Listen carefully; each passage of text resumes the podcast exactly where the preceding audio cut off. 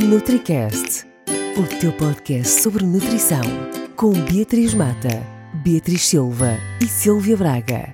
Hoje, sobre hortas escolares. Olá a todos, sejam bem-vindos à primeira edição do NutriCast, o podcast de três alunas da Faculdade de Ciências da Nutrição e Alimentação da Universidade do Porto, Silvia Braga, Beatriz Silva e Beatriz Mata. Ora, e sejam bem-vindos porque hoje vamos falar-vos sobre um artigo que tivemos acesso e que gostávamos de partilhar com a comunidade civil, porque achamos que poderá ser aplicado com sucesso e trazer resultados a longo prazo nas escolas, nas creches, nos jardins de infância em Portugal, com baixo investimento e com resultados a longo prazo, pois foram essas as conclusões deste estudo que vamos partilhar com vocês agora. Este estudo foi realizado em Madrid durante três anos e tinha como objetivo avaliar a adesão das crianças ao padrão de dieta mediterrânica, que consiste, resumidamente, em eh, priorizar eh, proteína vegetal em vez da proteína animal, consumir mais hortícolas, consumir oleaginosas, produtos da, da época, ou seja, alimentos sazonais e etc. Nestes três anos foram aplicados então dois grupos, sendo que num primeiro uh, aplicámos uh, uma horta, a criação de uma horta escolar, no qual as crianças participaram bastante, tanto na sua manutenção como também na utilização destes alimentos depois nas, nas suas refeições. No outro grupo, foi simplesmente dada as aulas previstas sobre o corpo humano. Ao fim destes três anos, o que podemos ver é que houve uma maior adesão ao padrão da dieta mediterrânica e houve também um consumo maior de proteínas de origem vegetal em vez da proteína animal. E para nos falar na primeira pessoa, contactamos a investigadora principal deste ensaio, Cristina Martin, que nos falou ao pormenor de como é que correu este estudo e quais foram as principais conclusões. Lo que mejoró mucho fue el patrón de dieta mediterránea, en sentido de que la dieta se hizo más variada, el desayuno también fue más variado y sobre todo lo más claro fue que lo que definía la mejoría del patrón de, de dieta era el consumo de proteínas que dejó de ser proteínas basadas en la carne y en el pescado, es decir, proteínas animales, las sustituyeron por el consumo de proteínas vegetales, sobre todo basado en el incremento del consumo de legumbres. Entonces, bueno, para nosotros ese ha sido el, el resultado principal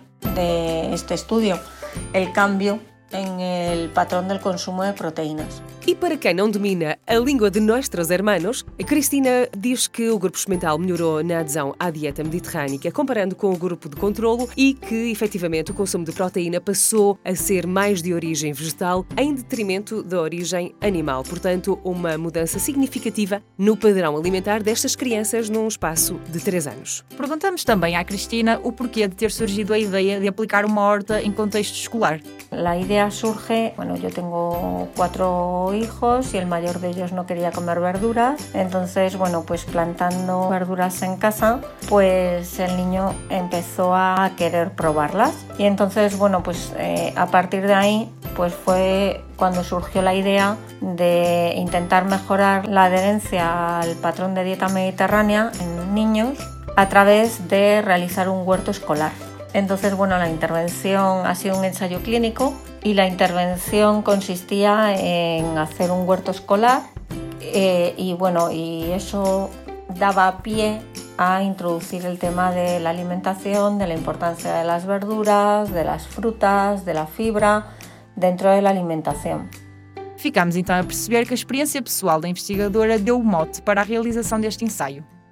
Bem, todos sabemos que não é fácil trabalhar com crianças destas idades. Portanto, decidimos preguntar à investigadora cómo é fue esta experiencia en loco. Eh, la verdad es que los dos colegios colaboraron muchísimo, les gustó participar en el estudio y bueno, pues la verdad es que los niños también nos pasaron fotos de, bueno, pues eso de cómo trabajaban en el huerto y demás.